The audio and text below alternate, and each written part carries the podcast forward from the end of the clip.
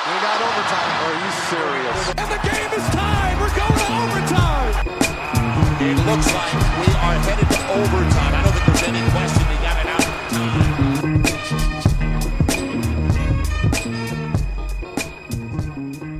Overtime, der Spieltag, Folge Nummer 21. Mit dabei der Herr, der uns dieses schöne neue Intro gebastelt hat. Hallo Marcel. Oh, danke, danke, vielen Dank. Hallo Simon. Äh, Gerücht zufolge sind ja schon mehrere BBL-Teams äh, sehr neidisch geworden und äh, auf dich zugekommen, äh, dass du jetzt bitte auch doch so schöne Intros für die Heimspiele ähm, posten, äh, machen kannst. Ähm, ist da was dran? Ähm, ja, da gab's ähm, der David Pick hatte mich angerufen gestern Ja, und fragte ja. mich, ähm, ob da was dran ist. Ähm, tatsächlich, Ja, war das okay. ta- Ja. David Pick, ja, I'm told. Ähm, So ist es, äh, haben so, wir das auch schon. Es ging ganz schnell und da habe ich getwittert, gesagt, ähm, ja. nee, also ähm, ich mache das im Freundes- und Bekanntenkreis, äh, mache ich das ganz gerne, aber kommerziell habe ich einfach keine Zeit für. Ich bin da so eingespannt von Montag bis Sonntag hier mit Overtime und ähm, macht einfach keinen Sinn. Ich finde das gut. Man muss Dann- sich äh, dann muss ich meine fokussieren. Ja, genau. genau. Man muss, man muss äh, schauen, was man kann und was man machen möchte. Können tust dann natürlich alles, das äh, wissen wir alle. Aber das äh, schätze ich sehr, dass du dir äh, jeden Sonntag hier die Zeit nimmst und äh, Overtime machst. Ähm, ein Spieltag, du hast vorher gesagt, so ganz spannend war er nicht. Würdest du das live nochmal wiederholen, bitte? Ja, so ganz spannend war er nicht. Also es gab keine Überraschungen, es gab jetzt keine Ausreißer, wo du sagst, na gut, es gab eine, ein, ein, ein, eine Sache, die mich besonders überrascht hat, aber jetzt keine, keine Sachen, mit denen ich jetzt nicht gerechnet hätte oder die man jetzt nicht erwartet hätte oder so. Was hat dich denn überrascht? Ähm, Bonn hat mich überrascht, äh, die, die mangelnde Qualität gegen die starke Defensive der Frankfurter ähm, zu bestehen. Das hat mich sehr überrascht. Okay. Da hätte ich mehr erwartet von Bonn. Aber da kommen wir nochmal MBC, MBC hat dich nicht überrascht. Ja, waren so ein paar Spiele. Ich meine, wir äh, werden gleich da mal reingehen. Aber MBC hat mich persönlich schon ein bisschen überrascht, äh, dass sie wieder gewonnen haben. Bremerhaven auch. Also so ganz uninteressant war der Spieltag vielleicht die, auch nicht. Die Sache, aber die Sache ist halt, ähm, die Sache Ja? ist halt, ähm, MBC überrascht mich ähm, deshalb nicht, weil wir haben es gesagt, MBC steigt ab. Ähm, MBC wird ganz Genau. sicher als erste Mannschaft absteigen und ähm, dadurch, dass wir das gesagt haben, ist es natürlich nicht so gekommen und MBC ist jetzt natürlich ähm, nur noch äh, 17. gleichgezogen mit Göttingen und deswegen überrascht es mich halt nicht, dass sie gegen Frankfurt auch gewonnen haben. Bamberg wird Meister, oder? und Ludwigsburg wird, äh, wird, wird Zweiter. Genau. Ähm, ich würde vorschlagen, wir gehen gleich mal äh, zum Thema der Woche. Wir haben uns Jawohl. die EWE Baskets Oldenburg rausgepickt, denn die haben seit Ende Januar kein BBL-Spiel mehr verloren. Frage an dich, Marcel, warum sollten die eigentlich nicht in die Finals kommen? Ähm, kann ich dir nicht beantworten. Tatsächlich bin ich auch der Meinung, dass es für Oldenburg sehr, sehr weit gehen kann. Warum? Weil Oldenburg alles hat, was, was ein, was ein gutes, richtig gutes Team auszeichnet. So, die haben, haben ihre Spieler, die, die exzellent schießen können. Äh, gestern das Beispiel gewesen, Clement Prepelic, ähm, hatte ich mit Janis Schäfer ein kleine, kleines Gespräch gehabt, äh, wo ich meinte, so, ein kleiner Stephen Curry für Arme, der versucht auch ständig so irgendwie zwei, drei Schritte hinter der Dreierlinie mal einen Dreier zu nehmen, aber das Ding ist, er trifft hier halt auch. Ähm, jetzt zwar nicht so verrückt wie Stephen Curry, aber, aber schon in äh, beeindruckender Regelmäßigkeit. Ähm, du hast einen Chris Kramer, der unglaublich viel Energie aufs Parkett bringt, dazu seinen besten, besten Kumpel und seinen Compadre äh, Ricky Paulding, hast du einen richtig starken Center mit, mit Brian Corley, du hast einen Stretch 4 mit Alexandrov, also ähm, du, du hast einen Robin Smöllers, der viel Energie von der Bank, Bank bringt. Ähm, Vaughn Duggins habe ich vergessen. Vaughn Duggins ist ein exzellenter Spieler. Also die sind dieses Jahr richtig, richtig gut aufgestellt. Und warum sollte es nicht äh, bis in die Finals gehen? Sie sind äh, vor allem auch für mich äh, so das Crunch-Time-Team Nummer eins. Also wenn du gegen eine Mannschaft es nicht äh, eng haben willst und möglichst früh entscheiden willst, auch als Bamberg, auch als Bayern, dann ist es Oldenburg, weil ähm, das äh, beeindruckt schon. Ich habe mir mal angeschaut, wie es so aussieht mit den Statistiken, wo sie besonders gut sind, wo sie nicht so gut sind.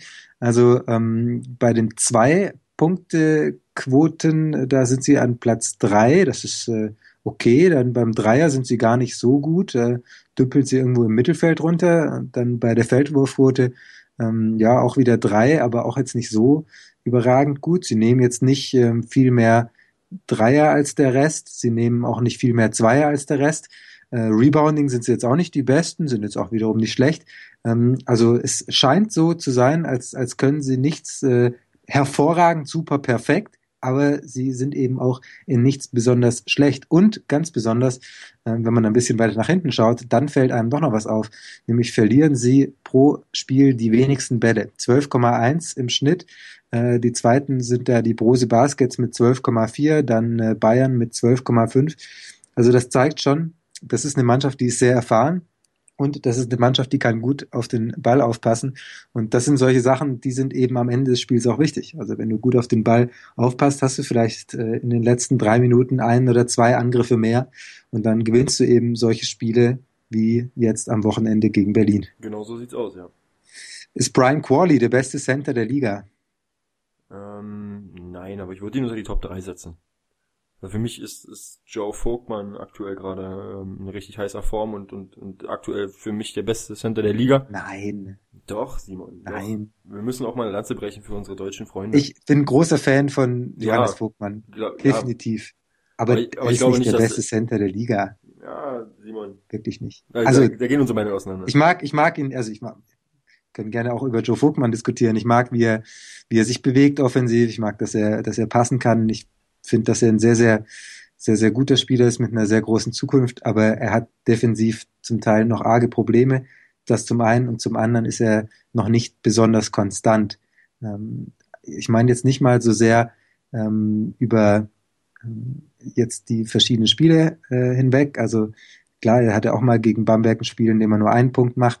Sonst ist er da schon meistens äh, mit 10, 11, 12 Punkten dabei. Aber es ist äh, oft so, dass er eben im ersten Viertel gut anzieht.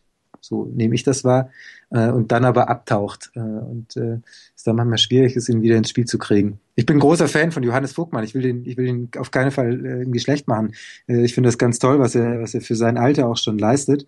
Aber der beste Center der Liga ist er für mich. Naja, sagen wir, sagen wir, sagen wir, ähm, ich würde auch nicht sagen, dass Brian Qualley der beste Center der Liga ist, aber wenn wenn wir jetzt so eine Diskussion aufbauen, sagen wir, nehmen wir noch einen John Brockman mit rein, der jetzt zwar von der Beko BBL als Power Forward geführt wird, aber der nicht. Ja, Quatsch. Ja, äh, Center-Spieler ist. Ähm, hat mal Power Forward in, gespielt in Frankreich und deswegen haben sie ihn damals so übernommen. Genau. Aber das ist äh, lang her. ja. ähm, ja. dann gibt's nicht, kommen nicht mehr viele. Joe Vogtmann, ähm, Brian Qualley, John Brockman, ähm, das sind so die Spieler für mich, wo ich sage, das sind so die drei, vier, fünf. Äh, John Bryant, John, John Bryant, jetzt nicht aktuell Elmedi unbedingt. Kikanovic, ähm, Leon Radojevic. mh, alles für mich keine Kandidaten zum besten Center der Liga. Also da würde ich nur die drei wählen. Ähm, John Bryant, äh, John Bryant rausgelassen, ähm, John Brockman meine ich, ähm, Brian Qualley und Joe Vogtmann. Aber Brian Qualley ist auf jeden Fall schon, um nochmal auf, das- auf die eigentliche Frage zurückzukommen, Brian Qualley hat auf jeden Fall Qualitäten, die ihm schon schon sehr, sehr ähm, er ist unter die besten Spieler der Liga. So, das wollte ich damit sagen. Ja, darauf können wir uns definitiv einigen. Ähm, hast noch was zu Oldenburg? Was, was gefällt dir besonders gut an ihnen? Ist es, ist es gerade diese Crunch-Time-Qualität? Ist es auch das, der, der verrückte Dreier? Ist es das Tempo? Ähm, was ist das, was sie so am meisten gefährlich macht? Oder ist es dann doch eben das Zusammenspiel aus äh, allen verschiedenen Komponenten? Na, ich glaube, ähm, du hast es ganz gut getroffen, indem du gesagt hast, die sind ein Team, was alles gut kann, aber nichts überragend. Und ähm, gerade gestern ähm, das Spiel gegen Berlin war, hat eigentlich gezeigt, wer es gesehen hat, hat es gezeigt. Ähm, Oldenburg ist in der Lage. Das haben sie im letzten Viertel gemacht, als sie den Run eingesteckt haben von Alba Berlin. Äh, sie sind in der Lage, den Ball in den Post zu bringen, ähm, haben Brian Qualley immer wieder gesucht, immer wieder gefunden. Der hat Foul um Foul gezogen, ist an die Freiwurflinie gegangen. Also sie können das Inside-Game. Sie haben aber auch mit, mit Ricky Paulding, ähm, Chris Kramer, ähm, Alexandrov, ähm, mit Vaughn Duggins äh, auch Spieler, die oder Prepelic vor allen Dingen, die in der Lage sind, auch äh, das, das, das Feld breit zu machen und auch den Wurf zu treffen. Also du kannst ihn wirklich nicht irgendwie sagen, du versuchst jetzt das zu nehmen und das zu nehmen und das zu nehmen, weil das ist äh, ähnlich wie wir es bei Bamberg zum Beispiel haben, in der Art Pick Your Poison. Also du suchst dir ein Gift aus, was du nehmen willst, aber irgendeins musst du schlucken und ähm, dazu sind sie in der Defensive jetzt nicht überragend. Sie spielen jetzt keine überragende Defensive, aber sie sind sehr engagiert. Sie, sie, sie stehen gut in den Passwegen. Sie sind sehr aggressiv. Äh, sie hasseln sehr viel. Gerade Chris Kramer, Ricky Paulding sind dafür sehr bekannt. Ähm, und deswegen macht's, dass sie nicht alles, also nicht eins überragend können, sondern alles richtig gut können. Ähm, das macht sie so stark. Raymond Morgan ist mir noch eingefallen. Der ist auch noch einer, den ich äh, auch vor Joe Vogtmann sehen würde bei den Centern. Aber es stimmt schon, ähm, die Oldenburger, das ist eine, definitiv eine sehr, sehr gute Mannschaft. Ich hatte ja vor der Saison, muss ich zugeben, äh, ich lag mal wieder daneben, hatte vermutet, dass sie zu dünn besetzt seien. Ja gut, du hast auch Mhm. behauptet äh, vor zwei Jahren, aber letzte Saison, dass Alba Berlin ähm, nicht in die Playoffs kommt und so eine Geschichte. Ne? Kann ich mich noch an eine Wette mit Frank Buschmann erinnern, aber das ist jetzt, das ist jetzt alte Kamellen. Sprechen, sprechen wir nicht mehr drüber. Ich genau. habe das auch nie wieder irgendwie erwähnt. Ich habe ich habe mir nie mehr drüber gesprochen. Ich war auch ganz froh, dass ihm das hoffentlich irgendwie entfallen ist und äh, es ihm dann auch nicht wichtig Kom genug war, da nochmal drauf zurückzukommen. Komplett den äh, Twitter-Account gelöscht und neu Genau, angemeldet. ich habe einen neuen erstellt. Ich habe meinen Namen äh, ändern lassen äh, bei der Stadt, dass ich einen anderen Twitter alles gemacht, nur damit diese Scham, diese diese Schmach äh, einfach weg ist. Die, ja. Okay, Kannst du das rausschneiden, bitte? Marcel, notier dir das. Das bleibt, das bleibt definitiv drin. Na gut. Ähm, das ist auch so ein bisschen zu... Macht, die ich genieße hier, ne? Das ist die Macht. ja, kaum macht er einmal so ein, hier, ein neues Intro, schon wird er übermütig und lässt sich jetzt nicht mehr darauf ein, wenn man einmal was rausschneiden will. Sonst äh, müssen wir immer die Sachen rausschneiden, wenn Marcel hier irgendwie wieder äh, falsche Dinge behauptet und äh, nein, kommt natürlich nie vor. Ich wollte ich wollte gerade sagen, sehr selten, sehr selten. Nein, Quatsch, äh, kommt nie vor. Ähm, Nochmal noch mal zu Oldenburg. Ähm, zu dünn, Fragezeichen. Glaubst du, dass, wenn sich da äh, vielleicht noch ein oder zwei verletzen, äh, dass da noch was äh, eng werden könnte? Jetzt hat Duggins ja, glaube ich, nicht gespielt. In ja, Berlin. ist richtig. Und, äh, trotzdem waren sie gut. Also können wir die Frage auch gleich wieder einstecken. Ja. Also ich fand äh, jetzt, Vaughn Duggins hat jetzt nicht äh, gespielt, dafür hat äh, Scott Machado viel Spielzeit bekommen, er hat einen super Job gemacht, äh, viele wichtige Dreier getroffen.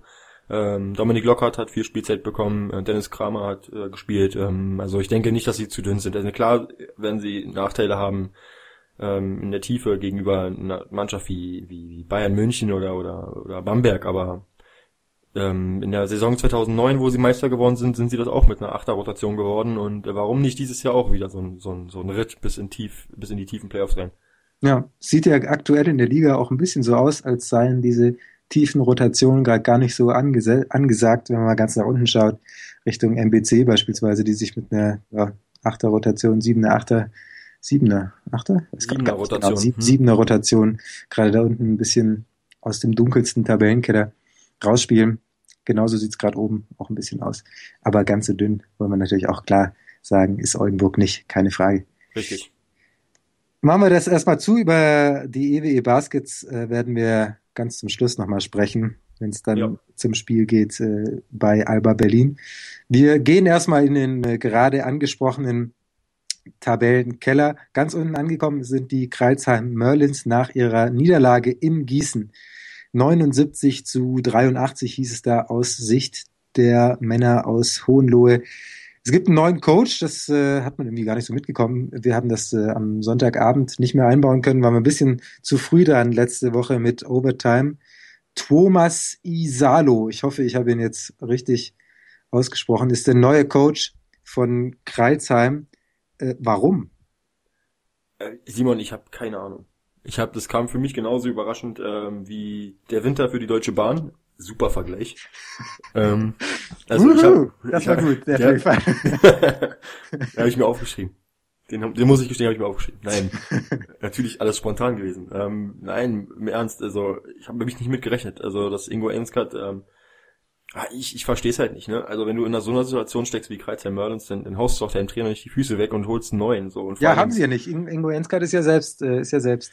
Also hat er, äh, also er ist das muss man wissen, Ingo Enskat ist für den Verein wichtig genug, als dass man ihn da entlassen könnte oder wie auch immer. Also das, das wird man nicht machen. Er ist jetzt, wie gesagt, wieder, ich glaube, Sportdirektor oder wie sich das dann auch, auch immer nennt und hat ja auch selbst übrigens einen sehr schönen Text geschrieben, eine, in seiner Kolumne, äh, in der er beschrieben hat, was da jetzt passiert ist, wieso und warum gerade er und, und so weiter.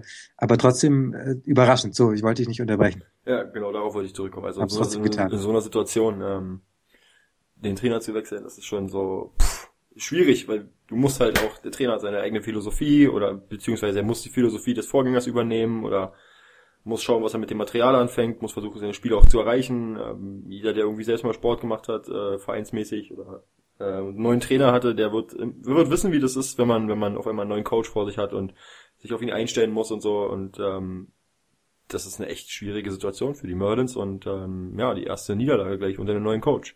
Wobei man sagen muss, dass sie nur 48 Stunden, glaube ich, hatten, um sich zu regenerieren von dem schwierigen Spiel gegen Braunschweig. Und trotzdem sah das ja lange Zeit ganz gut aus. Da haben sie gut mitgehalten beim Überraschungsteam aus äh, Gießen. Gibt das Kreuzheim jetzt vielleicht auch nochmal Hoffnung? Äh, ein Stück weit? Ja, das ist schwierig. Also so ein Spiel, ähm, jeder Profi würde jetzt wahrscheinlich im, im, Interview nach dem Spiel sagen, ja, du musst halt äh, das, das, Gute mitnehmen, das Schlechte vergessen und aus Fehlern lernen. Ähm, ja, kann man kann man so sagen. Also du musst halt gucken, dass du das was was was schlecht gelaufen ist, dass du das ansprichst und äh, schaust, dass es ähm, ja am nächsten Spiel dann besser machst.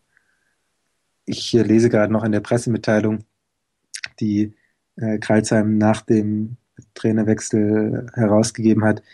Ähm, zu Beginn der vergangenen Woche war Ingo Enskat an Geschäftsführer Martin Romich die Pause bis zum Heimspiel gegen Braunschweig noch einmal für die letzte Eingriffsmöglichkeit auf die Mannschaft zu nutzen. Ich habe Martin gesagt, also Zitat Enskat, ich habe Martin gesagt, dass wir inzwischen alle anderen Hebel angesetzt haben und noch einmal einen frischen Impuls brauchen, um die Jungs zum einen wieder wach zu rütteln und zum anderen aber auch unsere Spieler ganz klar in die Verantwortung zu nehmen. Und in seiner Kolumne hat er dann geschrieben, ähm, ganz unten, schenkt also ein Lächeln, schenkt ein Weiter geht's genau dann, wenn der andere selbst vielleicht sein Lächeln gerade nicht finden kann. Die Welt braucht weniger Schulterklopfer im Guten und mehr Zusammenhalt im Schlechten. Eine Familie, eine Liebe, das ist Hohenlohe, das ist Kreilsheim.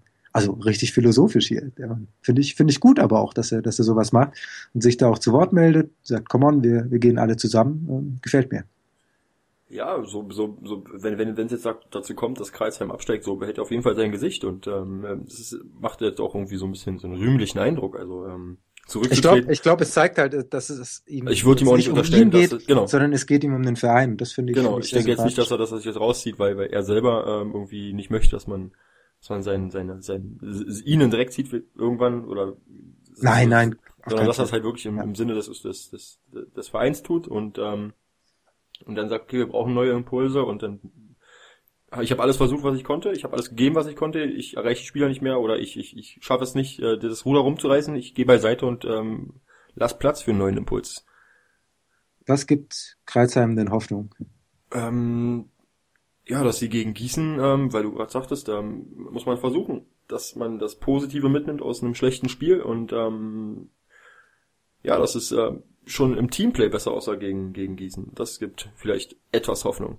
Und dass er, wie Ingo Ernstgard hat gesagt, er muss versuchen, die Spieler in die Pflicht zu nehmen und das haben die Spieler auch gezeigt. Sie haben eine, eine Reaktion gezeigt. Ähm, sie haben Jetzt muss ich, jetzt müsste ich kurz gucken. Ähm, sah auch schon nicht so schlecht aus gegen. Genau, sie hatten den besseren Start, sind gegen, gegen, gegen Gießen besser in die Partie gestartet und das sah, wie du gerade sagtest, ähm, nicht so schlecht aus. Und was man vielleicht auch noch sagen kann, Antonio Graves ähm, verbessert sich weiter. Äh, war ja mit zehn Punkten gestartet in seinem ersten Spiel, dann neun, dann jetzt 13 bei der Niederlage gegen Braunschweig und jetzt äh, 20 Punkte gemacht gegen Gießen. Äh, also ja, steigert sich weiter, könnte noch eine wichtige Rolle spielen. Also wenn, wenn Kreilsheim oder sagen wir mal, falls Kreilsheim sich noch äh, retten sollte, dann ähm, könnte Antonio Graves da sicherlich eine gewichtige Ja, das sind die Spieler, auf, auf die es ankommt. Graves, Adam Chubb, äh, Konrad Wisocki, das sind die Spieler, die, die das Heft in die Hand nehmen müssen und die dann auch die Richtung vorgeben müssen. Das sind die erfahrenen Spieler, die wahrscheinlich auch ähm, ja, den Jüngeren, Jüngeren unter die Arme greifen müssen und dann muss es halt über die Spieler gehen. Zwei andere Mannschaften, die ganz unten drin sind, äh, haben auch gespielt äh, am Wochenende über Gießen und äh, Playoffs und so weiter, sprechen wir später nochmal. Äh, geht man erstmal, bleibt man erstmal unten im Tabellenkeller. Göttingen gegen Tübingen im direkten Duell. Das Spiel war eigentlich relativ knapp, so kam es äh, mir persönlich zumindest vor, lange Zeit, aber am Ende steht dann doch ein klarer Sieg für Tübingen 80 zu 65. Nach dem Spiel hat Coach Royakas von der BG von einem Klassenunterschied gesprochen zwischen seinen äh, Spielern von der individuellen Qualität, äh, wenn ich das richtig verstanden habe, meinte er äh, zu den Tigers-Spielen, Spielern. Äh, wie siehst du das? Ist das glücklich, direkt nach dem Spiel ähm, sowas zu sagen? Oder müsste er da nicht viel eher seine Mannschaft pushen und sagen, bla bla, bla wir machen so weiter und wir kämpfen und so weiter? Wie, wie siehst du das? Ähm, vorweg, Johann Reuerkas ist ein, ist ein Trainer, so habe ich ihn wahrgenommen oder so, so ist er so wirkt er auf mich, der sehr bedacht ist. Also der wirkt äh, schon ab, wenn er auf dem Feld steht, sehr oft sehr nachdenklich, ähm, schreit nicht viel rein, brüllt nicht viel rein, sondern er macht sich seine Gedanken und ich glaube auch, dass er, dass er, das ist ein sehr intelligenter Mann und, und ich glaube nicht, dass er solche Sachen sagt, ähm, ohne vorher darüber nachgedacht zu haben und ich glaube, der hat, das ist ähnlich, ähm, ja, wie so ein Mahner, der, der weiß, wann er welche Worte verwenden muss und ich oder seine, wir erinnern uns an seine Rede, ähm, wir haben die Assholes äh, zu Hause gelassen. Ähm, das war bestimmt, das war ähm, mit viel Nachdruck gesagt, er hat die Assholes zu Hause gelassen, aber auch nur deswegen, um seiner Mannschaft zu zeigen, hey, wir sind jetzt ein Team, wir sind eine eingesporene Truppe. Ähm, wir haben jetzt alle Mann an Bord, die wir brauchen, um den Klassenhalt zu schaffen. Und wenn er sich nach dem Spiel hinstellt und sagt, es war ein, es war ein, ein Klassenunterschied zu merken, dann, dann, dann ist es wahrscheinlich auch ja, sein, so eine, seine Art wahrscheinlich, den, den Spielern so ein bisschen hinterzutreten und zu sagen, hey, das Spiel hätten wir nicht verlieren müssen, weil das war, wie du gerade gesagt hast, eine ausgeglichene Partie. Ähm, erst im vierten Viertel hat, hat sich Tübingen absetzen können so richtig und ähm, das wird ihn wahrscheinlich auch gewohnt haben und er wird wahrscheinlich diese Rede angewandt haben, um, um seinen Spielern ein bisschen hintern zu treten. Zu zeigen, ich hatte, ja, ich hatte da eher das Gefühl, das ist so ein bisschen wie ein Alibi. Also, ja, wir sind halt zu schlecht und äh, ob das reicht, schauen wir mal. Und, also ähm, fast so ein bisschen die Kampfeslust gefehlt. So, kam, kam das für mich rüber. Also wenn man mal schaut, ähm, die letzten Spiele, es waren zwei Spiele, die Göttingen jetzt zu Hause hatte gegen direkte Konkurrenten im Kampf gegen den Abstieg. Erst haben sie ja, knapp verloren gegen den MBC, aber trotzdem am Ende wenig Chancen gehabt, weil sie eben so weit zurücklagen. Und äh, jetzt haben sie deutlich verloren gegen Tübingen. Also man muss jetzt schon aufpassen, dass die Lichter dann nicht ausgehen äh, in Sachen BKBBL in Göttingen.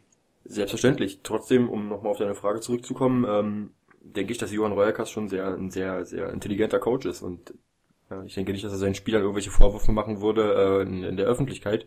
Und das, ich denke, dass es eher ähm, man, man es nicht so ernst nehmen sollte, wie er es gesagt hat, sondern dass es eher so eine Art von ihm war, zu zeigen, Jungs, hey, so geht es nicht. Wir stecken im Abstiegskampf und ähm, heute hat man einen Klassenunterschied gemerkt und nächste Woche zeigt ihr mal, dass der Klassenunterschied äh, uns betrifft und dass wir uns jetzt den Arsch aufreißen und wir den Gegner jetzt äh, im vierten Viertel satt machen. Wie waren deine Noten früher so in der Schule in Sachen Deutsch, äh, Interpretation, äh, Romaninterpretation? Warst du da gut oder, oder eher nicht so? Boah, gute Frage. Gute Frage. Weil ähm, wenn du gut warst, dann, dann glaube ich dir das jetzt alles, was du sagst. Wenn du nicht nee, so gut warst, dann. Nee, ich war, dann, war, war, ich, war ich nicht. Ich war nicht so gut. In, bezweifle ich das doch so Textinterpretation ja, ich, war nicht so meins. So bin mir nicht so sicher. Ähm, wie, wie das weitergeht in Göttingen. Was, was muss er denn ändern? Also irgendwas, irgendwas muss er doch ändern, oder nicht? Wenn man zwei Spiele verliert gegen direkte Konkurrenten, die jetzt vom Papier her zumindest nicht besser dastehen oder nicht viel besser dastehen, äh, was kann jetzt nochmal der Mannschaft einen Push geben? Was, was würdest du machen als äh, Pfeilchen-Coach? Was würde ich machen als Pfeilchen-Coach? Ähm, ja, Harper Kemp hat ja schon ähm, sein, sein Rüffel bekommen. Also wie hat Kommentator gesagt, ähm, es war eine Disziplinarmaßnahme. Ähm, er muss versuchen, seine Spieler zu erreichen, dass die Spieler wach werden und, und realisieren, in welcher Situation sie sich befinden und dass sie, ähm, weil du hast es halt auch angesprochen, es wirkt halt nicht so, als wenn Göttingen jetzt in der Situation, äh, in der Verfassung ist, dass sie wirklich realisiert haben, dass sie gerade im Abstiegskampf drin stecken und das geht schneller als du denkst und dann gehen die Lichter aus in Göttingen, weil der MBC jetzt vier Spiele in Folge gewonnen hat und auf einmal stehen sie mit derselben Bilanz da wie, wie Göttingen. Und jetzt lass mal MBC nächste Woche gewinnen und Göttingen verlieren und dann steht Göttingen plötzlich auf dem Abstiegsplatz und die waren vor drei Wochen noch auf Platz 14, wenn ich mich nicht irre. Ähm, und da muss er halt versuchen, seine Spieler zu erreichen, dass die, die Spieler sich ähm, in den kommenden Wochen richtig den Arsch aufreißen, dass sie jetzt noch die entscheidenden Siege holen. Du hast Harper Camp angesprochen, für die, die es nicht wussten oder wissen. Er stand nicht in der Starting Five äh, bei diesem Spiel. Das, das, hätte, ich dazu sagen können. War, war was äh, Besonderes für ihn äh, im negativen Sinne, denn er hat davor immer gestartet, oder? Ja, das, das, stimmt tatsächlich, ja. Er ah, bis, auf, bis auf ein Spiel hat er, hat er immer gestartet, sehe ich gerade. Ähm, schon interessant. Ähm, was, also ich muss mal zu Göttingen sagen, was mir gefällt, ist dieses, diese Ballbewegung vorne, die klappt eigentlich immer noch ganz gut, auch wenn sie oft Probleme dann beim Abschluss haben, auch bei freien Würfen oft äh, Probleme im Abschluss haben, auch ähm, aus der Distanz. Jetzt beispielsweise gegen Tübingen äh, 28 Prozent Dreier geschossen, auch wenn Tübingen noch ein bisschen schlechter war. Göttingen braucht diese Dreier, weil sie eben äh, Inside außer Camp und äh, Hammer nicht so viel haben.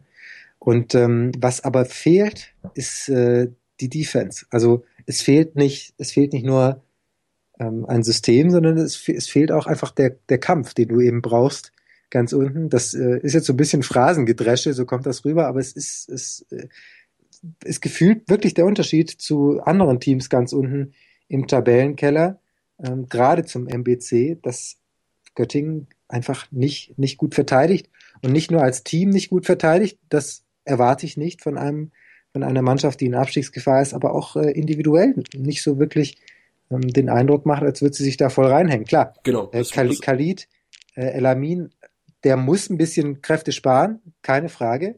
Ähm, Harper Camp muss aufpassen, dass er sich nicht zu viele Fouls holt, weil der ist immer relativ äh, schnell ganz weit vorne mit ganz vielen Fouls dabei. Auch ein Ian Hammer muss aufpassen, weil wenn der viele Fouls hat, dann äh, kriegt eben äh, Göttingen noch mehr Probleme vorne wie hinten, vor allem vorne. Aber ich habe so das Gefühl, dass jeder so sagt, äh, ja, du, ich, ich muss aufpassen auf meine Fouls, ich muss aufpassen auf meine Energie, mach du doch. Und das passt irgendwie nicht so. Und da so ein wirklicher Weckruf, den habe ich auch äh, in der Auszeit oder sowas noch nicht gehört von Coach Reuerkas.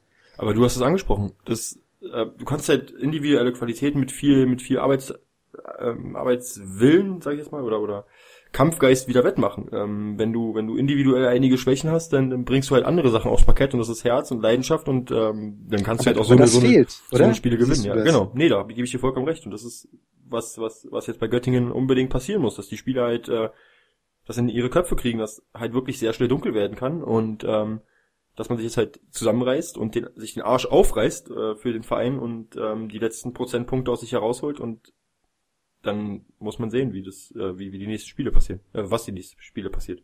Und es wird nicht gerade einfacher. Also jetzt geht's nach Frankfurt. Das äh, ist hart. Dann zu, äh, auswärts in Bremerhaven. Das kann schon vorentscheidend sein. Dann nehme ich Oldenburg, Braunschweig, Ulm, Hagen, Gießen, Würzburg. Und dann ist die Saison auch vorbei. Also da kommen dann nur noch Kaliber, ähm, die mindestens Platz 10 stehen, so ungefähr bis auf äh, Bremerhaven. Das ist schon wichtig, da jetzt langsam mal Ja, äh, ein, zwei Spiele zu gewinnen. Vielleicht auch ähm, mal eine Überraschung zu landen richtig. gegen Frankfurt zum Beispiel. Aktuell Tendenz geht nach unten. Ja, leider für die Pfeilchen. Klick. Wo hast du hingeklickt? Hat jemand das Klick gehört? Ich habe das Klick gehört. Du hast das Klick gehört. Das Klick war mein, mein Notizzettel, war mein, Noti Aha. mein Notizblock. Ich habe umgeblättert. Wo, wa- was steht denn jetzt da? Was, was willst du uns denn erzählen, Marcel? Spiel 3, MBC gegen Braunschweig. Moment mal, ich hab, wir haben noch gar nicht über Tübingen gesprochen. Kannst du gerne noch tun. Ja, dann sprechen wir noch über Tübingen. Ich wollte nur erwähnen, dass Tübingen unfassbar gut gereboundet hat. Klar, lag auch dran, dass äh, Göttingen einfach sehr schlecht gereboundet hat, aber wollte das nur nochmal unterstreichen. 47 Rebounds zu 31 Rebounds. Das ist schon heftig. Äh, Gerade mal schaut, Bogdan Radosavljevic mit 12 Rebounds. Double-Double. Stimmt. Gut Ja. aufgepasst. Besser als ich. Chapeau. Äh, Mahiakwa mit acht Rebounds, William Buford, der übrigens ein sehr interessanter Spieler ist, vielleicht auch für Mannschaften weiter oben, der etwas unter dem Radar fliegt in dieser Saison, weil er eben in Tübingen spielt, der jetzt nicht so gut Dreier getroffen hat, aber auch acht Rebounds, das wollte ich eigentlich sagen. Torlin Fitzpatrick, acht Rebounds, da haben einige ganz gut zugelangt. Vlado Michailovic, unser Overtime-Lieblingsspieler mit 21 Punkten, ähm, bester Mann der Partie. Ja. Mit, mit. Bogdan Radosavljevic. Bogi. Ja, der war schon, war schon richtig gut. Jared War Jordan noch acht Assists. Also das war rund von Tübingen, sah das aus. Sehr, sehr rund, ja, das stimmt. Ja. Okay, du hast weitergeklickt. Ich will jetzt äh, auch dein Klicken nicht weiter aufhalten. Gehen wir zur nächsten Partie. Der MBC hat gespielt gegen die Basketball-Löwen aus Braunschweig und langsam wird's ein bisschen unheimlich. Der MBC mit dem vierten Sieg in Folge. Äh, es läuft in Weißenfels. Ja, läuft bei denen, ja. Stimmt tatsächlich. Ähm, Nach gefühlt so einem halben Jahrzehnt sind sie nicht mehr letzter nach der Kreuzheim-Niederlage ähm, äh, unter der Woche und haben den Anschluss wieder. Ähm, warum eigentlich? Erklär uns das mal. Hast du sicher auf deinem schlauen Notiz, äh, Notiz, wie sagt man da, Notizbildschirm, Notiz, Notiz, Not, ne, Notizbildschirm habe ich nicht, ich habe Notizblock. Ähm, so aber den musst du ja nicht klicken, oder? Bitte? Ein, ein Nein, Block das- kann man ja nicht das klicken. ist ein Spiralblock, Simon. Der hat, aber wo hast du den dann hingeklickt? Das hat sich wie ein Klick angehört. ich habe den, ich habe den, du klickst doch. ich, zum Basketball. ähm, ich denke, die Initialzündung war der, der, der Sieg äh, gerade gegen München. Äh, das war so, ja, so, wie soll ich sagen, so ein, so ein, so ein Weckruf an die Fans, an, an die Spieler, dass das halt noch Hast viel, im Kopf hat's, hat's Klick gemacht. Kann man Im das so Kopf hat's sagen? Klick gemacht, ja, kann- so, so kann man sagen, genau. Ähm, Im Kopf hat's Klick gemacht und es war so die Initialzündung und und für die, für die, für die Spieler. Ähm, und, und für die Fans, dass, dass da doch noch was geht, äh, dass halt, ähm, ja, so, so Leuten wie, wie uns, dass man denen halt auch, dass man die Genau. Lügen strafen Ihre komplette Inkompetenz mal schön vor Augen führt. Vielen Dank nach Weißenfels dafür. Auf jeden Fall, ja.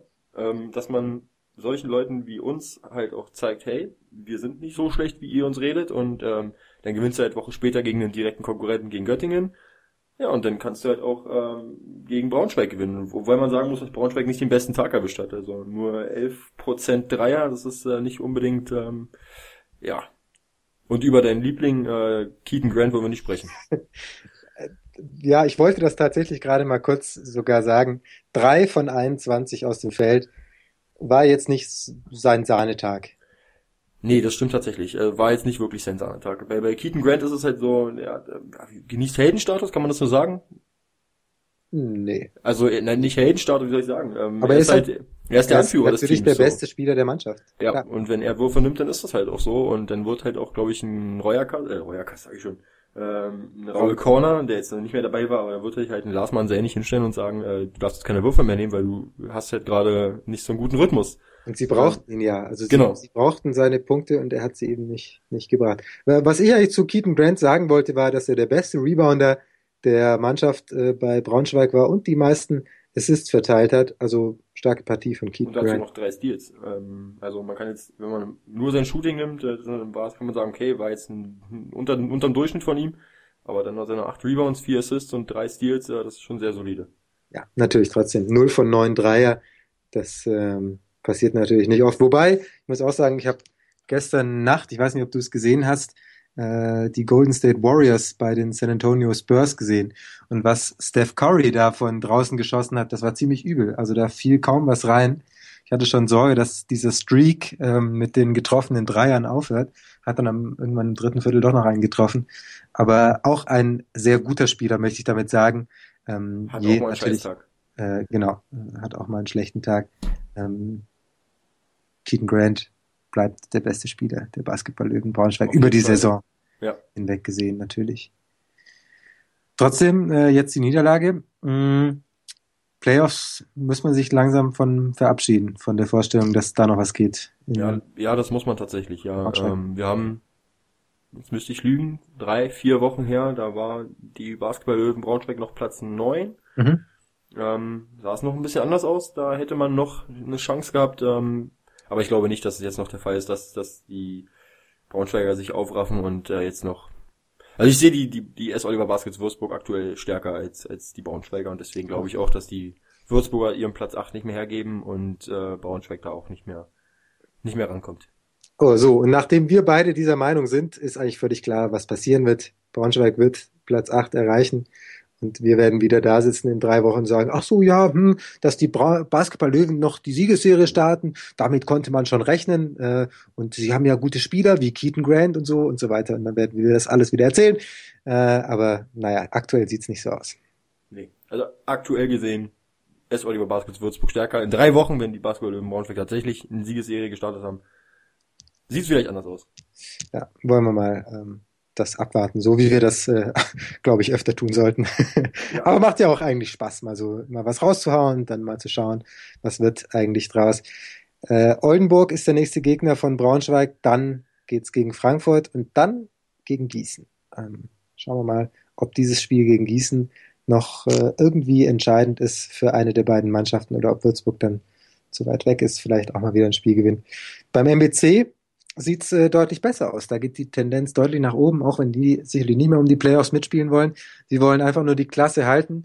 Und äh, jetzt, ich will mal sagen, es hat uns gerade noch so gefehlt, fängt auch noch an, Marcus Hatton richtig guten Basketball zu spielen. Total also verrückt. die, die Basketball-Götter äh, aus der Biko BBL haben sich komplett gegen unseren Podcast verschworen. Ich glaube, das, das kann man so sagen. Ja. Und ich möchte da jetzt nicht so klingen wie äh, manche Trainer, ähm, die auch von irgendwie manchmal Verschwörungen vielleicht ähm, denken, dass da sowas Sprichst ist. Bei uns jemand- ist das so. Bei uns Sprichst ist das du so. da jemand Besonderen an? Oder? Nee, ich habe das gerade eigentlich Okay. nur so sagen wollen. Okay. Ähm, wie, wieso? Wie kam dir das vor? Ähm, was ja, genau. du sagen? ja, genau. Ähm, Hat's gerade wieder Klick gemacht. Ähm, der MBC, kommen wir wieder zurück, hat äh, wieder eine super Partie gemacht. Ähm, sie spielen jetzt nicht äh, gut, super will ich vielleicht nicht sagen, aber sie spielen immer ein bisschen besser als der Gegner und das reicht dann eben.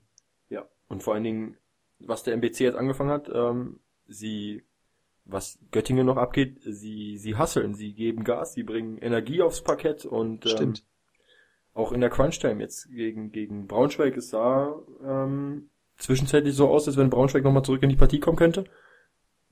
Aber dann hat der MBC den Sack zugemacht und hat in den entscheidenden Phasen die entscheidenden Würfe getroffen. Und ähm, das war nicht immer der Fall in der Saison bisher. Ähm, aber jetzt unter Krunic ähm, ja, haben sie wahrscheinlich ein neues Selbstbewusstsein getankt. Und auch der Sieg gegen München war halt extrem wichtig und jetzt äh, sieht es halt bei den, beim, beim MBC ganz anders aus. Unfassbar. Das steht nämlich genau auch bei mir drauf hier. 15 Punkte Führung, dann 67, 67, Sieg, Pfeil, mentale Stabilität, Fragezeichen. Die Frage hast du jetzt beantwortet. Vielen Dank. Und jetzt hast du vorher ja auf äh, Bogdan Radosavljevic hingewiesen und sein Double-Double, das möchte ich jetzt auch machen. Franz Massenet mit 10 Punkten und 10 Assists hat auch äh, ein Double-Double rausgehauen. Starke ja. Leistung. Ja. Gibt, auch, gibt auch mehrere, mehrere Spieler bei, beim Team vom MBC, die ich, die ich ähm, auf, auf gehobenem BBL-Niveau sehe, wo ich auch denke, die könnten auf jeden Fall ein Spieler sein für, für einen ja, ein Playoff-Kandidaten so. Otuli ist für mich ein begnadeter Center, ähm, sehr bullig, starker Brettcenter, ähm, trifft jetzt seine Freiwürfe nicht so gut, aber ähm, kann sich am Korb durchsetzen, ist sehr kräftig, ähm, ja, so ein eigentlicher Brettcenter quasi, kann man sagen. Ähm, dann Tashawn ein bisschen, Thomas. Ein bisschen Quali für Arme. Genau, so genau, ja, kann man so sagen. Ähm, obwohl ich O'Toole, ja doch, schon kann man so sagen. Also ich möchte es nicht miteinander vergleichen. Ich denke, O'Toole hat da ein bisschen mehr Athletik als, als Brian Quali, aber aber schon, er kann sich im Post durchsetzen, er ist, ähm, Aber Quali springt dafür immer richtig, das ist Genau, ja, gut. Kann, ja. kann man, kann man so festhalten, ja. Toshawn Thomas ist auf jeden Fall ein Spieler, der, der, den wir nächste Saison, wenn er in der BBL bleibt, auf jeden Fall, ähm, bei einem, bei einem richtig guten Club sehen werden. Äh, Franz Messenet für mich ein Spieler, der seine Qualitäten hat, ist jetzt nicht der überragendste Schütze, aber ähm, hat viel Athletik, ähm, kann gut verteidigen, wenn er möchte. Ähm, also auf jeden Fall auch ein Spieler für, für einen Playoff-Anwärter. Also die haben schon Absolut. viel Qualität. Ja, Messernet hätte ich da tatsächlich jetzt nicht ganz, ganz so hoch gesehen, aber bei, bei Otuli gehe ich mit. Das ist einer, den könnte ich mir beispielsweise in, in Würzburg vorstellen. Ja. Ähm, den könnte ich mir, ja, bei, bei Mannschaft von der Klasse vielleicht ein bisschen, bisschen drunter. Ähm, aber auch in, in Braunschweig beispielsweise könnte ich mir sehr gut vorstellen. Wollen wir mal sehen, wie es da weitergeht. Da gibt's ja auch wieder irgendwie Probleme, was man so lesen kann. Aber mh, insgesamt, vor allem Tashawn Thomas eben. Ähm, eine der Entdeckungen der letzten Wochen. Nochmal zu Otuli, zu Otuli, Otuli, so heißt er nicht, Otuli. Oder Otule, wie heißt er eigentlich? Ich weiß das nicht. Ich, jeder spricht ihn irgendwie anders aus. Ähm, hat die letzten Wochen wirklich sehr, sehr gut gespielt und äh, zum einen viele Punkte gemacht und zum anderen auch äh, sehr sicher gepunktet. Also er hat einen Schnitt äh, von äh, 61,5 äh, im Zweierbereich und hat äh, jetzt die letzten Wochen gegen Kreilsheim hat er 75 Prozent getroffen, 15 Punkte, gegen München 75 Prozent, 22 Punkte, gegen Göttingen 57 Prozent, 11 Punkte, okay, aber jetzt wieder gegen Braunschweig 71 Prozent, 12 Punkte und er hat eben auch seine Freiwürfe sehr, sehr gut getroffen. Ähm, das war nämlich auch immer so ein Mittel, also du konntest ihn halt faulen, insgesamt steht er bei 69 Prozent, aber in den letzten vier Spielen, so jetzt muss ich ganz mal kurz rechnen, hat er 18 Freiwürfe getroffen bei 12, 15, 20 Versuchen. Also 18 von 21, das hat schon Guard-Niveau. Auf jeden Und, Fall, ja. Das, das macht ihn gerade auch sehr, sehr wertvoll für seine Mannschaft. Ja, was, was halt auch bei Otuli dazukommt, ist, ähm, dass, dass Krunic ihn halt in die Situation bringt, von denen aus er gut scoren kann. Also das war jetzt aktuell das Beispiel gegen München. Ähm, immer wieder in Low Post den Ball gebracht. Ähm, keiner von den Big Men von, von München hatte annähernd die Möglichkeiten, O'Toole zu stoppen. Ähm, und wenn halt nur mit dem Foul und er hat ja seine Freiwürfe gut getroffen. Und in der Defensive hinten hat er äh, den Gegner keine guten Würfe gegeben, ähm, nur schwierige Würfe zugelassen, wenn nicht sogar die Hände dazwischen gehabt, den Wurf geblockt und ähm, es macht ihn halt extrem stark, weil er halt ähm, jetzt unter Krunic halt die Situation kriegt, ähm, in denen er glänzen kann und dann kommt halt auch so eine gute Wurfquote zustande. Stimmt. Und wir bleiben noch im Tabellenkeller wegen der Eisbären aus Bremerhaven. Die haben nämlich gespielt in Hagen und gewonnen 86 zu 82. Wohl dem, der Kyle Fogg in seinem Manager-Team hat. Marcel, hast du ihn? Nee. Simon, habe ich, hab ich leider nicht im Team bei mir. Tut, tut mir natürlich sehr leid für dich. Ja, ja. Äh, ich habe ihn, freue mich über 30 Punkte von ihm. Äh, 9 von 15 Würfen aus dem Feld, 9 von 12 Überragend, ja. Freiwürfe, 4, vier Rebounds noch geholt, 5 Assists gespielt. Mm, der Schlüssel zum Sieg heute definitiv Punkt oder sagen wir Schrägstrich, der Schlüssel zum Sieg äh, in Sachen Klassenerhalt, der Schlüssel zum Klassenerhalt, Fragezeichen. Ja, kann man. Also ich meine jetzt, ich meine jetzt, äh, ich muss das erklären, ich meine jetzt natürlich nicht dieses eine Spiel, sondern ich meine Kyle Fogg. Kyle Fogg in dieser Form, ja, ist ein Schlüssel zum, zum Klassenerhalt. Und ich habe es immer wieder betont und ich werde auch nicht müde, Simon, das weiterhin zu betonen. Eisbären Bremerhaven sind für mich kein Team, was absteigen wird. Ich denke, ich sehe da zu viel Qualität im Team, um dass ich denke, dass die Bremerhavener irgendwie irgendwo da unten reinrutschen noch und da noch um den Abstieg spielen werden. Es ist immer noch knapp, sie steht immer noch bei sieben Siegen und 19 Niederlagen. Ähm, aber trotzdem glaube ich nicht, dass die Bremerhavener ähm, da noch reinrutschen werden. Zumal sie, glaube ich, auch, und da wirst du wahrscheinlich jetzt gerade Bescheid wissen, äh, ein besseres Restprogramm oder ein einfacheres Restprogramm haben als, als Göttingen beispielsweise. Habe ich keinen Überblick. Ha, hast du nicht nachgeschaut? Habe ich nicht nachgeschaut. Nee. Ja gut. Stand nicht in meinem Skript. Jeder weiß, Marcel schickt mir vor jeder Sendung ein Skript, äh, welche Dinge ich nachschauen soll, welche Fragen ich stellen soll, welche Fragen ich nicht stellen soll.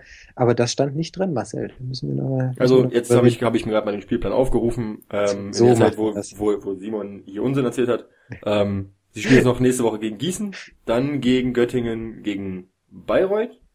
Also drei Spiele jetzt, wo ich denke, dass die Bremerhavener da schon durchaus in der Lage sind, einen Sieg zu holen. Dann geht's gegen Würzburg, gegen den MBC, gegen Kreilsheim, gegen Oldenburg und gegen Bamberg. Also aus den nächsten Spielen, äh, die einzigen richtigen Kracher sind für mich Oldenburg und Bamberg, aber ansonsten alle Spiele, ja, vielleicht noch Würzburg, wo man noch Siege holen könnte. Also sagen wir mal, der 22.4. und der 24.4., der wird wichtig. weil Da geht's nämlich erst in Weißenfels zur Sache und dann zu Hause gegen Kreilsheim. Zwei Siege und Bremerhaven ist gesichert, zwei Niederlagen und sind ganz dick unten drin. Genau, so sehe ich es auch, ja. In genau einem Aber sie Monat. können natürlich auch, sie können natürlich auch äh, schon schon vorher unten raus sein, wenn sie jetzt gegen Stimmt, Gießen, stimmt. Göttingen oder Bayreuth gegen Zu Recht. nimmst du zwei Siege aus den drei Spielen, ich sag mal jetzt mal, du gegen Göttingen äh, ist auf jeden Fall machbar zu gewinnen, ähm, gegen Bayreuth genauso. Ähm, das ist jetzt Zwölfter Medi Bayreuth, ähm, auch nicht aktuell so jetzt so gut drauf. Ähm, ich denke, wenn du da zwei Siege holen kannst aus den drei Spielen, dann hast du eigentlich schon die halbe Miete und bist raus aus dem Abstiegskampf, denke ich. Vor allem gerade Kreilsheim hast du angesprochen. Ähm, die haben ein richtig schweres Restprogramm. Ähm, das weiß ich. Ich habe jetzt gerade nochmal nachgeschaut. Ulm, Würzburg, Ludwigsburg, Berlin, München, dann eben dieses Spiel in Bremerhaven, dann äh, noch zu Hause gegen Tübingen, was entscheidend sein kann, und noch in Hagen, wo man auch nicht so gerne spielt. Also da sieht's doch deutlich schwieriger aus Ja. als bei Bremerhaven.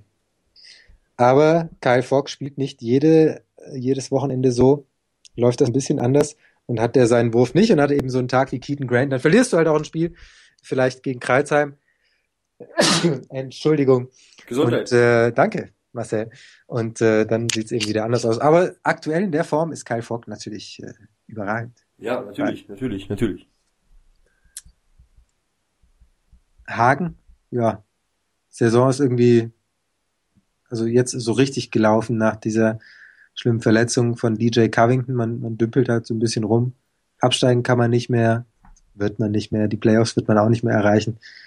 Ähm, Es ist halt schwierig, sich da, sich da, ähm, sich davon frei zu machen, ne? Also, wenn Ja. du, wenn du dein Teammate so rausfällt. Ja, und zumal DJ Covington auch ein, auch ein überragender Spieler, ja, und jetzt, genau. jetzt fehlt halt auch so, ein- so ein Brecher am Korb, so, und dann kommt halt viel Spielzeit jetzt auf Owen Klaassen zu. Ähm, ja, fehlt halt an allen Ecken und Enden, gerade in der Defensive jetzt, äh, als, als, als Abräumer, auch in der Offensive als, als Spieler, der, der, der im Pick Athletik reinbringt Ja, und- ungemein. ja. Und, äh, ja, fehlt halt. Das, merkst du halt in solchen Spielen auch, ne? definitiv. Gut, äh, sagen wir mal gut, dass es da, da jetzt nicht irgendwie Hagen noch an den Kragen geht in, in Richtung Abstieg oder wie auch immer, dass das noch gefährlich wird.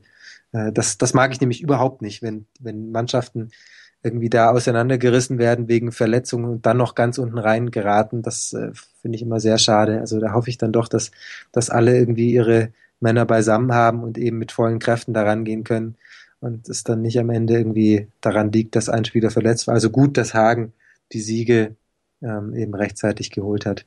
Ja. So, machen wir den Abstiegskampf erstmal zu, haben wir lange drüber gesprochen, orientieren uns in etwas andere Gefilde der Tabelle. Ich habe gerade gesagt, äh, wohl dem, der Kyle Fogg in seinem Manager-Team hat. Jetzt sage ich wohl dem, der Per Günther in seinem Manager-Team hat. Marcel, hast du ihn? Nein, habe ich auch Das nicht. tut mir leid, den, den habe ich auch. Ich glaube, das ist mein, es ist definitiv mein bester, ist mein bester Spieltag. Ich bin nämlich sehr, sehr schlecht beim Manager, muss ich auch zugeben. Aber ähm, immerhin habe ich, habe ich jetzt einmal, habe ich, äh, habe ich Richtig die richtigen. Spiele. Abgesehen davon natürlich auch Keaton Grant in meinem Team, der dann wahrscheinlich alles wieder ein bisschen runterzieht. Aber hier, Per Günther, ähm, bleiben wir bei diesem Spiel, hat eine überragende Partie gemacht. Ja, das kann man so festhalten. 29 Punkte von Per Günther. Ich weiß gar nicht, ob das Career High war. Hat er schon mal mehr Punkte gemacht? Schauen wir mal ganz kurz nach. Ähm, aber war auf jeden Fall eine, eine große Sache von ihm. Dazu noch sieben Assists, nur zweimal den Ball verloren. Ähm, hat das Spiel dominiert. Absolut. Gebe ich dir, gebe ich dir äh, vollkommen recht. Ich sehe gerade, er hat mal gegen die Artland Dragons im Jahr 2013 35 Punkte gemacht. Ah, Aber nah dran. Zumindest diese Saison war es äh, definitiv der sein beste Wert. Scoring High, ja, auf jeden Fall. Oh, das war, das waren noch Sachen, oh, das waren noch Zeiten. Ähm, Demont Mallet noch bei den Artland Dragons gespielt, Bryce Taylor, Guido Grünheit und bei Ulm äh, Alan Ray, Steven Essekamp, John Bryant. Ähm, ist eine Weile her. Sollen wir kurz ausmachen, oder? Nee. Dass du kurz ein bisschen schwelgen kannst in Erinnerung, wie es damals war, 2013. Nein, ja, ich, damals, als wir noch jung waren, Marcel, damals, als es noch keinen Podcast gab, noch kein Overtime. Per Günther, äh, haben wir gerade gesagt, Tausendste Assist? tausendste Assist. Ja. Das zum einen. Zum anderen äh, eine Frage an dich, an wen sonst. Äh, wenn du es nicht weißt, wer weiß es dann. Warum schwankt Ulm so sehr? Also die letzten Wochen haben wir ja gesehen, hin und wieder überragend, so wie jetzt äh, gegen Würzburg, die man überhaupt nicht hat zur Entfaltung kommen lassen. Defensiv, dass Würzburg da öfter mal Probleme hat, das weiß man. Aber auch offensiv sah das bei Würzburg nicht so flüssig aus, weil Ulm einfach so gut war. Die Woche davor eine Niederlage zu Hause gegen Bayreuth. Davor in Frankfurt deutlich verloren. Davor Bremerhaven völlig krass abgefertigt. Davor Tübingen krass abgefertigt. Davor München krass abgefertigt. Also es ist irgendwie so, so, so ein Hin und Her. Manchmal geht's hoch, dann geht's wieder runter, dann geht's wieder hoch. Ähm, geht's in den Playoffs eher hoch oder eher runter? Ähm, ich denke eher runter. Also ich sehe die Ulmer, die haben eine Riesensaison gespielt äh, oder eine riesen Rückserie gespielt, dadurch, dass, dass wir, dass sie ja den, den schlechten Saisonstart hatten und jetzt noch bis auf Platz 7 hochgeklettert sind.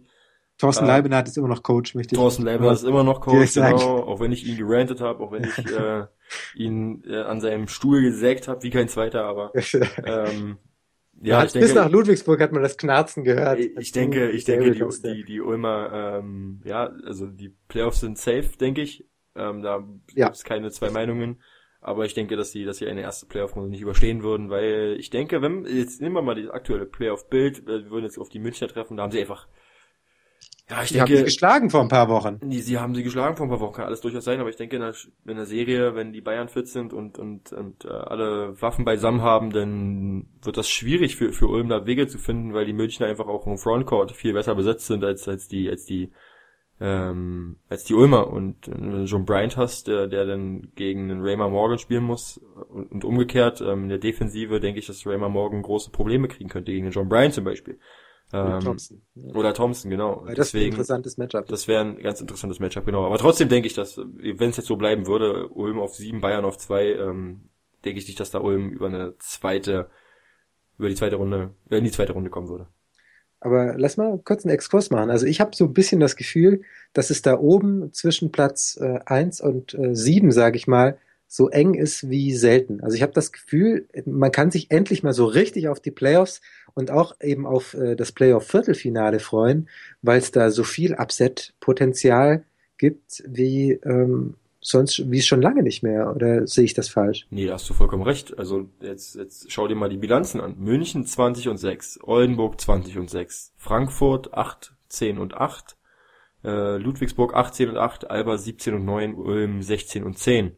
Ja. Ja, und ich Genial. denke, egal wer gegen wen spielt, äh, sei es ein Matchup äh, Bayern gegen Ulm oder sei es Oldenburg gegen Ulm oder Alba gegen Frankfurt, Oder Alba gegen Ludwigsburg. Alba gegen Ludwigsburg, äh, selbst da sehe ich nicht den deutlichen Vorteil bei Ludwigsburg, auch wenn du in den ersten vier Spielen gesehen hast, dass Nein, es, Ludwigsburg, es wäre brisant. Das, das wäre brisant, genau so ist es. Und egal wer gegen wen spielen würde, das wäre ein Highlight, auf jeden Fall. Da gebe ich dir durchaus recht, dass, dass du, ähm, dass man da viel, viel Upset-Potenzial hat, ja, auf jeden Fall. Ich freue mich sehr darauf. Auch alles hätte irgendwie so seine eigene Brisanz. So lass mal, lass mal gegen, gegen Berlin, so selbst, selbst ein erster gegen den, den, den, selbst ein erster gegen den achten, äh, Würzburg gegen Bamberg, äh, sehe ich auch nicht so deutlich, äh, wie es vielleicht äh, auf, im ersten Blick ähm, ähm, wirken doch, könnte. das, das sehe ich schon deutlich, aber trotzdem Bamberg hat, Geschichte. So Bamberg, hat, Bamberg hat seine Qualität und auch mehr Qualität als, als Ludwigsburg, als, als Würzburg. äh, als ähm, jeder. Ja, Ja, definitiv. kann man so sagen. Aber trotzdem denke ich, äh, lass mal Bamberg nach, nach Würzburg kommen. Da kann ich mir durchaus vorstellen, dass da ein Spiel in, in Würzburg bleiben könnte.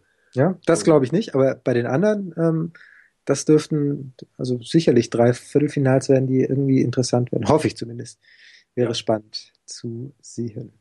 Auf jeden Fall, ja. Ähm, wir haben vorher Gießen so ein bisschen äh, stiefmütterlich behandelt beim Spiel gegen Kreilsheim. Lass uns jetzt nochmal drüber sprechen. Gießen jetzt ein Spiel gewonnen. Würzburg gerade sieht ein bisschen aus auf dem absteigenden Ast. Und ich habe ja vor Wochen gesagt, ich gebe es zu, Gießen keine Chance mehr, werden nicht um die Playoffs spielen und so weiter und so fort. Jetzt sind es noch acht Spiele und sie sind exakt einen Sieg weg von dem Playoff-Platz Nummer acht. Genau. Glaubst du, glaubst du, dass es, äh, also schafft Gießen das? Ähm, nee, soweit würde ich mich jetzt nicht aus dem Fenster lehnen und jetzt wieder hier irgendwelche, irgendwelche äh, Prophezeiungen treffen und sagen, Gießen schafft jetzt auf Platz 8, weil dann schaffen sie es definitiv und steigen wahrscheinlich ab oder so. Ähm, so wie man uns kennt mittlerweile. Ja, und Ähm, der MBC wird Meister. Das, Und äh, MBC wird Meister, genau. So, so würde das enden wahrscheinlich in, in einem äh, Chaos-Szenario. Es würde einfach in Anarchie enden in der Liga. Lassen wir es so. Ähm, ich denke, ich habe ja vorhin gesagt, die, die Würzburger sehe ich da in den Playoffs. Ähm, ist auch nach wie vor so, dass ich Würzburg in den Playoffs sehe. Aber wenn, wenn dann noch einer kommen sollte, der da noch irgendwie gefährlich werden könnte, dann, dann ist es Gießen, äh, weil sie mir einfach absolut, ja, absolut sympathisches Team und die spielen guten Basketball. Ähm, Gießen, muss man noch dazu sagen, bräuchte einen Sieg mehr als Würzburg am Ende der Saison, denn sie haben das direkte Duell mit sage und schreibe einem einzigen Punkt verloren. Bitter, irgendwie, wenn man das jetzt so sieht. Aber andererseits, also wenn man den Gießener Fans vor der Saison gesagt hätte, dass sie möglicherweise wegen eines äh, Punktes im direkten Vergleich am Ende nicht die Playoffs erreichen würden, äh, ich glaube, da hätten sie eingeschlagen. Kann durchaus sein. Muss aber nicht, hast du auch recht. Nächste Partie. Oder hast du noch was? Nee, ich bin durch, Simon. Ich bin durch, danke. Sehr, Jetzt sehr kommen wir, aufmerksam. kommen wir zu, gerne, immer doch, äh, zur Partie, die Marcel so ein bisschen als die Überraschung des Spieltags bezeichnet hat. Äh, Nicht wegen des Ausgangs vermute ich, sondern eher wegen der wenigen Punkte für das Auswärtsteam. Frankfurt hat gewonnen gegen Bonn mit 78 zu 48. Ist ja vorher so ein bisschen gepusht worden in den sozialen Medien als Cookie das Game. Cookie Game.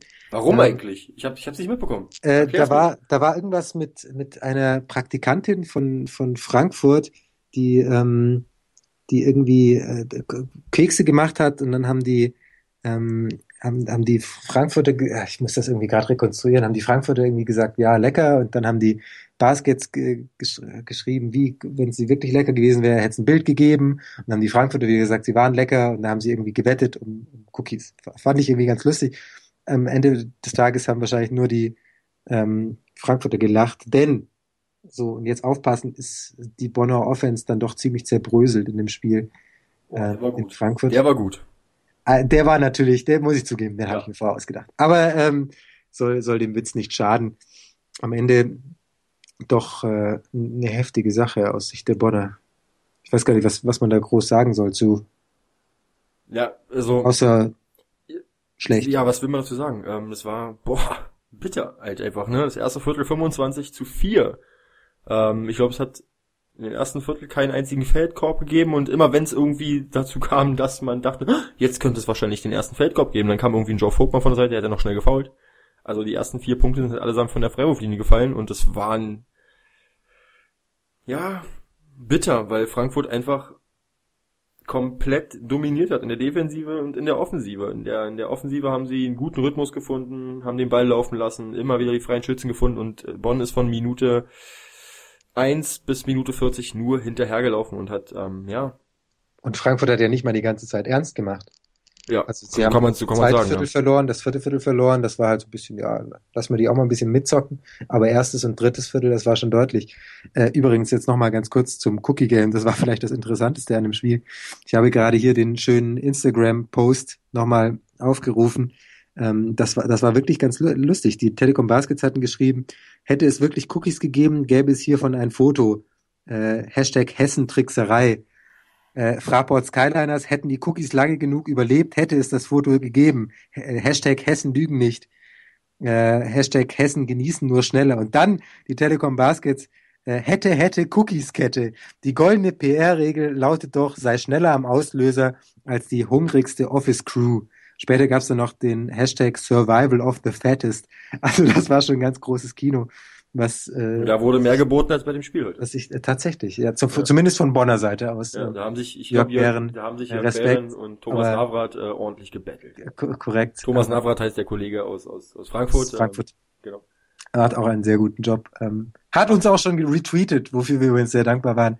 Äh, freuen wir uns immer, wenn wir weiterempfohlen werden.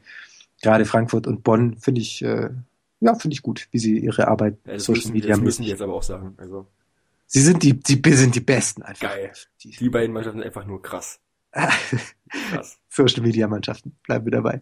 Äh, Frankfurt äh, auch auf dem Platz krass. Ähm, dass sie gut sind, wissen wir. Dass sie einen der besten Center der Liga in ihren Reihen haben, wissen wir auch. Bei Bonn ähm, ist der einzige, der so ein bisschen wirklich gefallen hat, war Tadas Klimavicius, ganz knapp am Double-Double vorbei ähm, geschrappt. Ka- Kann man Cookies auch schrappen oder ja? Neun Punkte, zehn, Rebounds, fünf Turnover. Aber viel, viel, viel enttäuschender. Guck dir bitte die Quoten an. Also, hast, Oh nee, ich will gar nicht, ganz ehrlich. also 20,8% Dreier, insgesamt eine Feldwurfquote von Oh, nee. 30,2 bei Bonn. Nur Alarmstufe 64 Magenta, muss man Alarm, sagen. ja, aber. Hallo, Der war hallo. übrigens nicht aufgeschrieben, der war spontan. 64% Freiwurfquote. Also, Jungs, hör auf, ey. Kannst keinem Ganz anbieten. Also, es war auch meine erste Reaktion, kannst du keinem anbieten.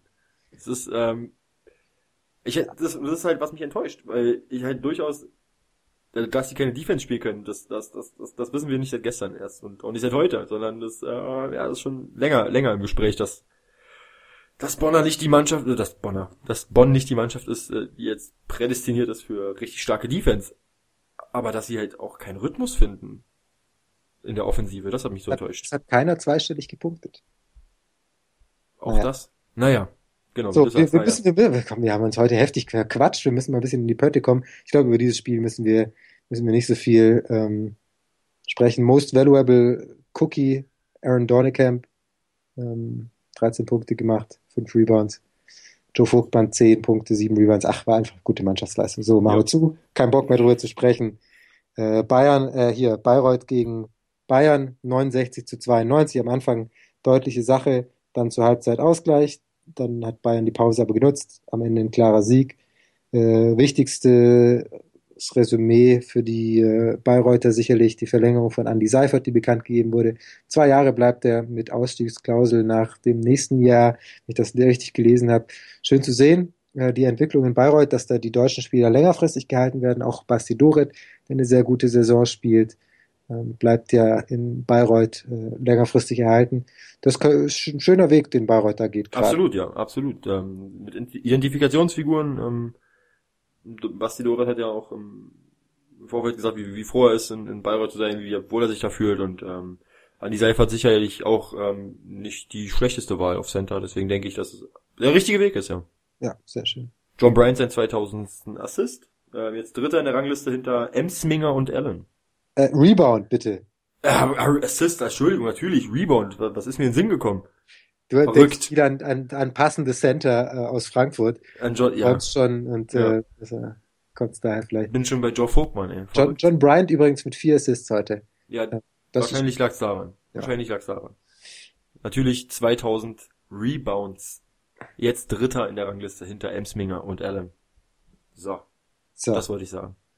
Okay. Wir müssen jetzt auch nicht aufs Gaspedal drücken, ähm, weil wir sind ja flexibel und wenn wir Stimmt. eine Stunde 20 sprechen, dann... Internet hat keine, ja, aber dann irgendwann schalten uns die Leute ab, glaubst du nicht? Nee, glaube ich nicht. das nicht. Nee, ich finde uns schon ziemlich unterhaltsam. Immerhin einer. Immerhin einer findet uns unterhaltsam. Unser treuester Hörer ist äh, gleichzeitig einer der zwei, die hier die ganze Zeit rumquatschen. Okay.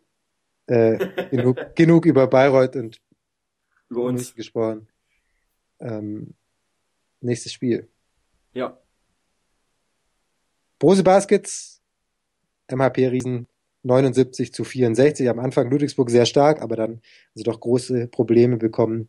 Auch weil drei wichtige Spieler weiterhin fehlen. Teker Cotton, ähm, einer der besten Verteidiger der Liga. Mustafa Shakur und Jason Boone.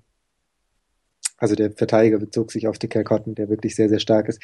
Haben alle drei gefehlt. Ludwigsburg nur mit fünf ähm, internationalen Spielern. Und dann hat man doch gesehen, was für große Probleme sie hatten.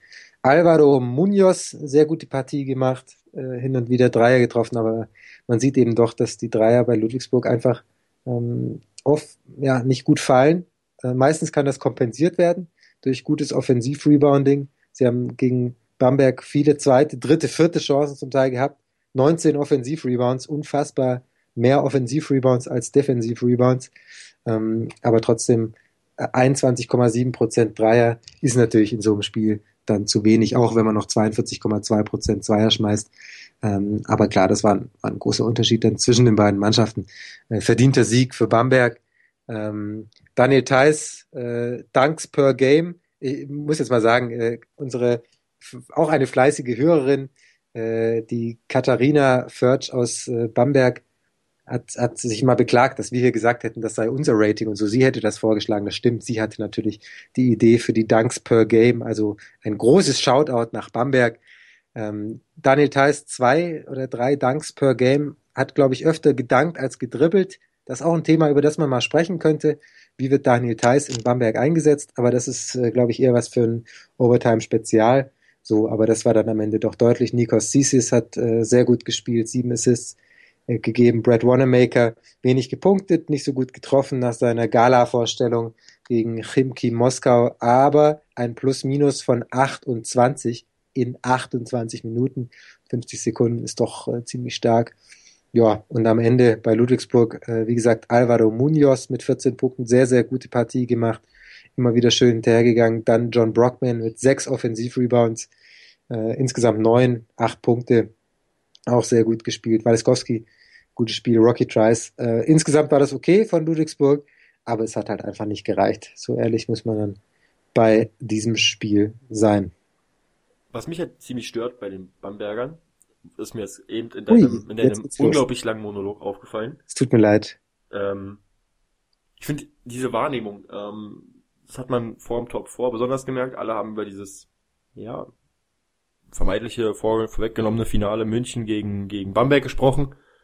Und am Ende verliert Bamberg. Und damit hat ja keiner gerechnet. Und ich denke, diese Erwartungshaltung, mit der man jetzt mittlerweile in die Spiele geht von Bamberg, ähm, gerade wir als darüber Berichtende, ist halt immer so, ja, okay, aber gegen Bamberg kannst du verlieren. Ähm, also ist halt ziemlich schade, ne? Also Bamberg ist halt wirklich überragend. Ja, aber sie sind halt mit überragend. Abstand die beste ja, Mannschaft der Liga. Ja, natürlich, aber diese Erwartungshaltung mittlerweile ist halt, stört mich halt schon, ne? Dieses, wir haben da Bamberg vorne zu stehen und ja gut, es war gegen Bamberg. Was willst du machen?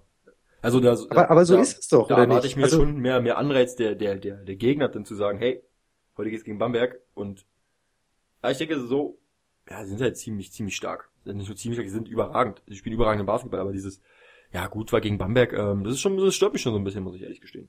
Ich verstehe das. Ähm, ich finde das auch gut, Gerade auch, gerade weil ich das sympathisch so. finde, so eine, so eine Einstellung. Und ich sehe auch, dass Ludwigsburg es probiert hat. Also es ist nicht so, dass man, dass man das Spiel abgeschenkt hat oder wie auch immer. Ähm, ich, ich weiß nicht, ob du das gerade vor dir hast, aber es gibt ja diese schöne, diese schöne, ähm, diese Kurven da hier bei dem Play, Play by Play, Play by auf Play. der BBL-Seite. Und da sieht man schon, dass die Mannschaften relativ eng äh, beisammen waren bis zum Ende des dritten Viertels. Ja. Ähm, da war Ludwigsburg dran auf äh, vier Punkte. Dann sag So. es doch. Und dann, und dann kommt äh, Nikos Sisis, macht zwei Freiwürfe, dann kommt Wanamaker, dann kommt äh, ein schöner Pass, äh, wieder von Sisis und Thais stopft ihn rein, noch ein Dreier von Thais und dann ist Bamberg halt irgendwie auf 13 wieder weggezogen und dann, dann ist das Spiel dann schnell, kurz danach entschieden. So, und bei Bamberg ist es eben so, dass du prinzipiell 40 Minuten lang überragend dagegenhalten musst und ich sehe aktuell keine Mannschaft in der Liga, die das, die das matchen kann. Vielleicht in einer Finals-Serie die Bayern, könnte ich mir vorstellen. Ich könnte mir vorstellen, dass äh, auch eine Mannschaft wie Ludwigsburg äh, Bamberg mal wehtun kann, aber du siehst eben, über 40 Minuten brauchst du äh, deine, aber, aber deine du weißt, worauf ich sechs, hinaus will, ja? Deine, deine besten sechs. Ja, ja, ich, ich verstehe das. Ich will, ich will nur, ähm, ich will nur sagen, ich finde das auch okay, dass man dann, dass man dann sagt, okay, das, das war eben, das ist eben die beste Mannschaft Weil der Liga. Die haben fühlt 17 halt- Spiele hintereinander gewonnen. Das ist natürlich schade, dass es da einen gibt, irgendwie sch- schade, dass es da einen gibt, der so krass dominiert. Ähm, ich würde mir auch wünschen, dass es da zwei, drei, vier Mannschaften gäbe, die auf dem Level wären. Aber aktuell ist Bamberg eben einfach so gut, dass, dass da keiner mithalten kann. Also ich möchte halt nur vor der Erwartungshaltung mahnen, äh, zu sagen, Bamberg ist so gut, die werden eh Meister, ähm, weil ich glaube wirklich, Das, das würde ich nicht sagen. weil ich glaube wirklich, dass es, ähm, dass es eine Sache ist, jetzt in, den, in, der, in, der, in der Liga zu dominieren und, und die reg reguläre Saison zu dominieren, aber eine andere in den Playoffs auch noch zu dominieren. Und ähm, dieses, ja gut, wir, wir spielen jetzt gegen Bamberg in der Playoffs, ja, mal gucken, was geht. Ähm, wenn, wenn ich sowas höre, da kriege ich halt ähm, absoluten, ähm, ja, Hals, wenn ich sowas höre. Und ähm, Ja, da, da, da schauen wir noch mal. Also jetzt gegen ginge es gegen Würzburg oder gegen gegen Gießen, da bin ich mir sicher, dass äh, Bamberg ohne Probleme weiterkommen würde. Aber dann ginge es eben. Schauen wir uns einfach mal an, wie die Tabelle gerade aussieht. Es ginge gegen Frankfurt oder gegen Ludwigsburg. Und ich glaube, gerade Frankfurt ähm, hat schon bewiesen, dass sie Bamberg wehtun können. Ludwigsburg letztes Jahr ähm, hat da bewiesen, dass sie Bamberg wehtun können, gerade in der regulären Saison. John Patrick ähm, kennt äh, Bamberg und, und weiß, wie man gegen sie spielen kann. Also da könnte es dann schon im Halbfinale mal spannend werden. Da hoffe ich doch sehr drauf. ja, genau so ist Aber es. jetzt gerade in der regulären Saison äh, ist das halt so. Ich erinnere mich äh, daran, dass wir vor, vor x Wochen darüber gesprochen haben, wie viele Spiele Bamberg noch bis zum Ende der Finals verliert. Ich weiß nicht mehr, ähm, wie, wie viele wir gesagt haben. Ich weiß nur noch, dass ich gesagt habe, 4,5. mehr. 4,5. Ich glaube, ich habe gesagt mehr Spiele, du hast gesagt weniger. Richtig? Ähm, eins ist, glaube ich, seitdem verloren gegangen, das war das Pokalspiel. Aber äh, ansonsten gab es halt nur Siege. Und das, das zeigt, dass Bamberg einfach so dominant ist äh, aktuell, dass man das eben, glaube ich, automatisch sagt, okay, es, es hat halt nicht gereicht. ja. Leider. Zu meiner, Was wir noch loben wollen bei Bamberg, oder ich zumindest, war die richtig krasse Choreografie von den Fans zu 60 Jahren Bamberger Basketball. Das, das sah stark aus, auch vor einer Woche gegen, oder vor einer, war das vor einer Woche gegen, gegen Gießen für Carsten Tada, das war auch stark. Also Bamberg. da lassen sich auf jeden Fall was einfallen, ja, das stimmt sind aktiv, das war, das war stark. Ja. Okay, So, eine Partie haben wir noch. eine Partie haben wir noch. Das Highlight des Spieltags, äh, zumindest für alle, die neutral zugeschaut haben. Alba Berlin hat zu Hause gespielt gegen die EWE Baskets aus Oldenburg und verloren nach Verlängerung mit 93 zu 95. So, und jetzt frage ich den Alba Berlin-Fan, was hast du gedacht, als es in die Crunch-Time ging gegen die erfahrenen Oldenburger? Also ich habe erstmal nicht damit gerechnet, dass, dass wir ähm, da so ein krasses, ähm, so einen krassen Overtime-Krimi zu sehen bekommen. Ähm, ich hätte gedacht, dass wir, dass das Spiel in der, in der, regulä in der regulären Spielzeit entschieden wird. Und ich hätte auch nicht damit gerechnet, dass Alba Berlin das Spiel so ähm, knapp ähm, entscheiden kann. Ich habe mich einfach nur gefreut auf ein spannendes Spiel und auf ein Spitzenspiel und mit dieser Erwartungshaltung bin ich dann auch in das Spiel gegangen, sage ich mal. Vernünftig, finde ich das. Vernünftig. Und auch. äh, es war ja auch stark. Also Absolut, es war Jordan. Taylor, sensationell. Überragend, ja. Sehr schade, dass er, dass er am Ende sein fünftes Foul abgeholt Foul, gegangen ist, jawohl. ja. Ich glaube, es wäre vielleicht noch ja, ein bisschen anders gelaufen. Aber es, was halt ärgerlich ist, also aus Sicht der Berliner, ist halt, dass man am Ende die Chance hatte, das Spiel äh, für sich zu entscheiden. Ähm, hätte man da, ja, wie soll ich sagen, ähm, die richtigen Mittel genommen. Ähm, Elmedi Gikanovic hat ähm, in der letzten Possession, ich glaube, es war bei 21 Sekunden zu spielen, ähm, ja, einen, einen Contested Mitteldistanzwurf genommen, der total im Bedrängnis war, den hätte er nicht nehmen müssen, der hätte er noch war noch ein bisschen Zeit auf der Uhr, hätte auch noch ähm, passen können und ähm, dann hätte man Aber, vielleicht aber noch dies, darf ich da mal ganz kurz dazwischen grätschen? Diese Contested Mitteldistanz-Shots, wenn wir sie mal so nennen wollen, die sieht man ja relativ äh, oft bei Alba in letzter Zeit. Ist das das richtige Mittel?